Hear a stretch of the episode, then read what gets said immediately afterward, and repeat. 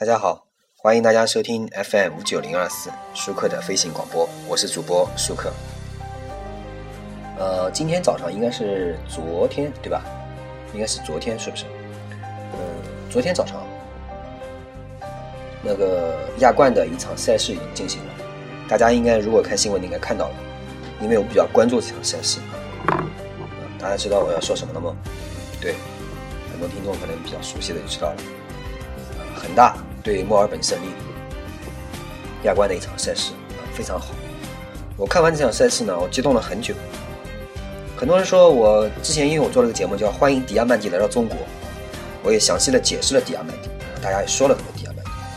但是呢，今天呢，我们来说一下这场比赛。首先啊，我们说这场比赛之前，我们先把视角转回到十七年前。十七年前，中国一支顶级俱乐部队在亚洲的顶级俱乐部赛事上，当时叫亚俱杯，还不是叫亚冠的时候，我不记得跟哪个球队比赛了。上半场的时候，这支球队，中国的球队啊，零比二落后。之后呢，闲庭信步，霸气外露，连扳四球。那支队伍是谁？那支队伍是大连万达。哦，对手刚刚查到了，是当年的盘古银行。大连万达曾经啊是中国足坛霸气和底蕴的代名词，这支队伍呢巅峰时候的给你的感觉就是永远不会输，无论领先还是落后，即使落后两球也没事，一样能赢回来。当时呢我看了这场比赛的时候我还很小很年轻，所以我当时看的时候我一直看完以后很激动，但是我后来看恒大比赛呢，我一直觉得我对比了很长时间，我觉得恒大完完远远比得上大连万达。实力一夜之间可以翻天覆地，但是霸气和底蕴不会。但是我看了恒大昨天对这个墨尔本胜利这场比赛以后啊，我不得不说，恒大开始真的有万达的霸气和底蕴了。那么我们说到这里呢，我们还是来回头来说一下这场比赛，从这个战术思路和球员发挥上说一说。那么我们先说球员发挥，球员发挥呢，我重点要讲一下迪亚曼蒂，为什么？迪亚曼蒂真的是。这个非常好的一个球员啊，他非常非常好，我们觉得他非常不错。但是呢，这场比赛迪亚曼蒂呢，我怎么说呢？要评价他迪亚曼蒂场迪亚曼蒂这场比赛表现，我只能用四个字评价。这个听众有可能就说了，你能用四个字评价？评价了什么？兢兢业业，打得很好，都错了。我评价他四个字：用力过猛。所以呢，这很多人说你觉得用力过猛，你太搞笑了吧？那么我来讲这一点啊。从恒大的第一个进球之后，他疯狂的庆祝，他真的是疯狂的庆祝，你可以看得出来。我当时想跟他说：“亲，这球不是你进的，好吧？你这么玩命庆祝，你家里人知道吗？你球队友知道吗？而且当时搞笑的是什么？导播直接打出来，迪亚曼蒂进球，太好玩了。其实呢，足球运动员这个内心啊，都是此刻的迪亚曼蒂，真的，大家非常高兴。但是呢。”很多球员啊，实际上已经被各种莫名其妙的制度呢搞得麻木了。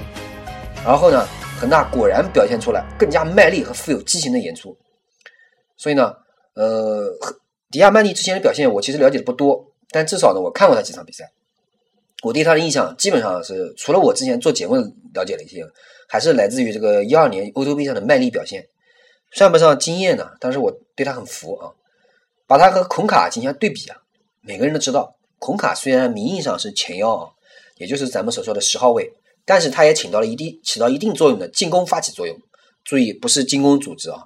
说的直白点，孔卡起到了一定的后腰作用。在四二三幺这个阵阵容中，后腰的这个作用呢，职责是非常重要的。这一点呢，毋庸置疑。而郑智的年龄和实力啊。实在实在是不能很好的带动如今这支恒大队。我看这个这场比赛的时候，很多人这个记者采访的时候或者做结论的时候都说啊，郑智是中场的核心，我就觉得好笑。郑智的实力实际上已经不是非得非常非常的配得上如今的恒大了。所以呢，当时的这个孔卡也是需要帮忙的，这也是为什么孔卡往往比传统的十号位啊站位比较靠后的一个原因。但迪亚曼蒂呢，从这场比赛来看啊。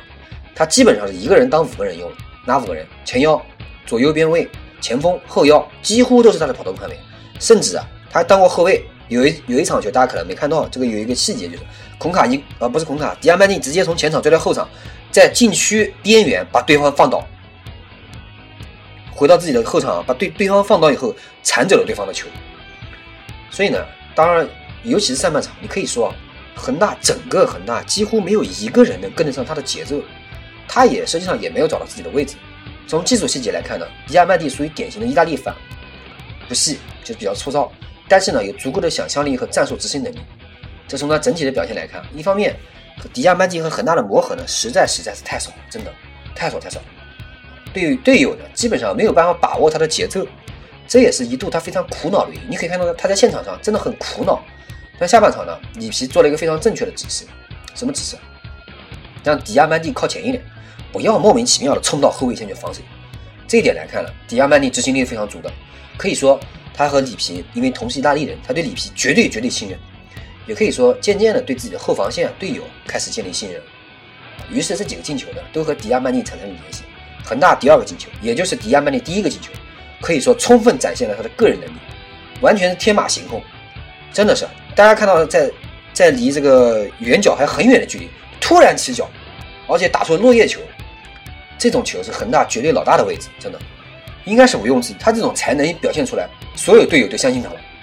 如果把恒大这个孔卡和这个迪亚曼蒂的风格做一个比较呢，可以说一个南拳一个北腿啊。孔卡主张的是脚下技术，写意的传球，巧妙的过人，华丽的配合；但迪亚曼蒂呢，属于大开大合，中长传比较多。主张呢，身体碾压对手，暴力射门，他还有一脚精准的传球。他他们呢，他们两个孔卡和迪亚曼蒂到底谁更适合恒大呢？这个不好说啊，还是慢慢来看比赛啊。那么接着我们说穆里奇，其实穆里奇啊，从亚冠亚冠这个半决赛之后啊，就已经状态下滑了，身体上的缺陷呢，以及远射乏力的技术特点，让他比较难，他很难很难走得更远。恒大呢，卖掉他呢，也是一个损失，但是啊。绝对不急，他应该比放走孔卡的绝对达不达不到放走孔卡的五分之一。我觉得啊，一千万美元翻了五倍，只能说不亏不赚吧。如果能够再来一个强力边锋，实际上也是非常那也是非常好的。但是这也是我们瞎想了，是不是？其实呢，这个中国球员张琳芃，张琳芃的崛起啊，在一定程度上削弱了他对恒大边路的影响力，发挥不好也正常。对于一个本来也不是名不见经传的球员，咱们也不能苛求太多。里皮换下他呢，也是有一定道理。而且冰冻三尺非一日之寒，里皮其实早就隐约对他有些不满。顺便说一下，换上来的廖立廖立生啊，这个是新人啊，没有什么惊艳的表现，毕竟是年轻人嘛，还是要多给一些耐心。啊，第三我们说一下埃尔克森，可能啊是广东的伙食太好了，埃尔克森呢胖了。这场比赛呢也是中规中矩。呃，门前的嗅觉和出色的身体素质啊，外加优秀的射门技术呢，这个始终还是比较过硬的。所以，即便状态一般，还是能进球。再加上埃尔克森呢，性格非常孩子气，在开心的时候，他比较开心的时候啊，进球是绝对的。那么第四点，说一下，说三个人：郜林、郑智和张琳芃。我个人觉得啊，郜林也就这样了。真的，当一个边锋呢，他尤其他甚至还显得比较乏力。射门技术，很多人说他高飞机，真的是不是吹的。他的射门技术实在是差的可以。不过足球智商呢还算比较高，尤其是跟咱们自己人比起来啊，他还是比较高的。郑智呢，球队运转不和谐，郑智有不可推卸的责任。但毕竟啊，刚刚开始磨合，呃，外加年龄的局限性呢，这个可以说政治踢成这样了，已经是非常不容易了，还是要鼓励一下。张琳芃啊。自从上赛季大进步之后呢，这赛季一开始没有什么质的变化。这个张琳芃其实有个非常致命的缺陷，就是拿不到球，传球不够稳健。一个边后卫上前助攻，如果说拿球能力一般的话呢，这是个大毛病。不过张琳芃的足球智商比较高，身体素质也比较好。这场比赛来看呢，由于对手实力非常一般，外加墨尔本的十号啊非常年纪大了，所以压力并不大，所以发挥一般。也可以是，可能是张琳芃这个本人受到这个迪亚曼蒂节奏比较乱的影响，我猜大概有百分之五十这方面原因，啊，呃，希望呢，我觉得以后磨合之后，磨合之后啊，可能张琳芃要更加稳健的发挥。那么说完这么多，我们再说一下，单独说一下黄博文。黄博文啊，从第一个进球上的传切、跑位到最后的射门，黄博文基本上是一个亚洲级的球员，顶级球员。呃，以前黄博文这个风格比较傻。或许啊，或许或许啊，他经过世纪这个世俱杯的锻炼之后呢，这场比赛看到黄博文真的是发挥比较好，发挥非常稳健。呃，接着我们来说后防线的其他的这个球员，其他球员呢，金英权，真的是亚洲顶级后卫，他发挥啊好过所有后防线的人，几次抢断都是亚洲顶级的，真的他像里皮说的一模一样，他绝对可以立足欧洲的二流球队，其他人中规中矩，无大功无大错啊。好，那么我们再来说一下战术思路，也就是恒大的表现和战术。恒大呢，战术思路上来说，恒大并没有本质上的变化，下半场呢前场紧逼，区域围抢，起到了这个扭转比赛的作用。这是恒大的看家本领，可以说是很先进的战术思路。仍然注重边路，少了孔卡呢，恒大的控球在前七十分钟啊，可以说差极了，真的是很差，基本上是靠意志和个人技术在和对方拼。表现上说呢，迪亚曼蒂啊，他真的是发挥非常不错。为什么呢？我觉得他意志非常坚定，控球方面呢，他还是比较差，运球也不够流畅。不过呢。这也是可以说是少掉了这个孔卡之后的你可以看到的表现啊。迪亚曼蒂的控球比较一般，对整个球队的这个流转啊，并没有起到大的作用。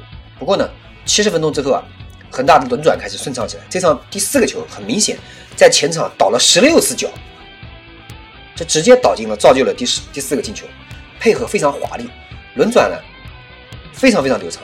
所以有那么一刻啊，我已经看到了当时争冠的恒大。所以我为什么说恒大有？万达的感觉，当时就在那一瞬间。呃，最后我还是想说一下，很迪亚曼蒂。如果有细心的观众啊，你看他进球以后，他欢呼雀跃的时候，你看到他左胳膊上小臂内侧众多纹身中有一个八卦图。所以我当时我之前做前期节目就说过，他是一个非常喜欢中国文化的人，而且他有一个中国老婆，对不对？他的爱人就是台湾人，是不是？意大利这种国家，天主教极为盛行。对婚婚姻啊，几乎是非常非常虔诚的。如，比如最近我们看那个新闻啊，说，这个布冯要离婚呢，大家很多人一边倒的批评布冯，对不对？敢娶一个中国姑娘，相信中国文化对他有一定影响。那么很多人说，迪亚曼蒂就是为钱来中国的，其实还是不要这么轻易的下结论为好，是不是啊？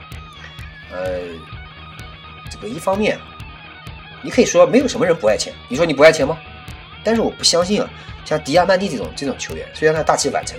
他正值当打之年，一个球员会单纯的为了钱来？还有包括里皮，他单纯为钱来的吗？不是吧？毕竟啊，我们要相信这个社会啊，大部分人是善良的。像卡马乔那种人呢，也不在多数，是吧？而且，就算是卡马乔，他也不一定不想带好中国队。结果是单一的，可导致结果的原因呢是多方面的。所以我们还是抱着好的希望来看球吧，是不是？祝福恒大，祝福迪亚曼蒂，也祝福。中国足球，所以加油，恒大，加油，广州恒大，加油，中国恒大，加油，我们的中国足球。谢谢大家收听本期舒克的飞行广播，我是主播舒克，欢迎大家关注我的微博、微信、QQ 以及我的苹果 Podcast，谢谢大家。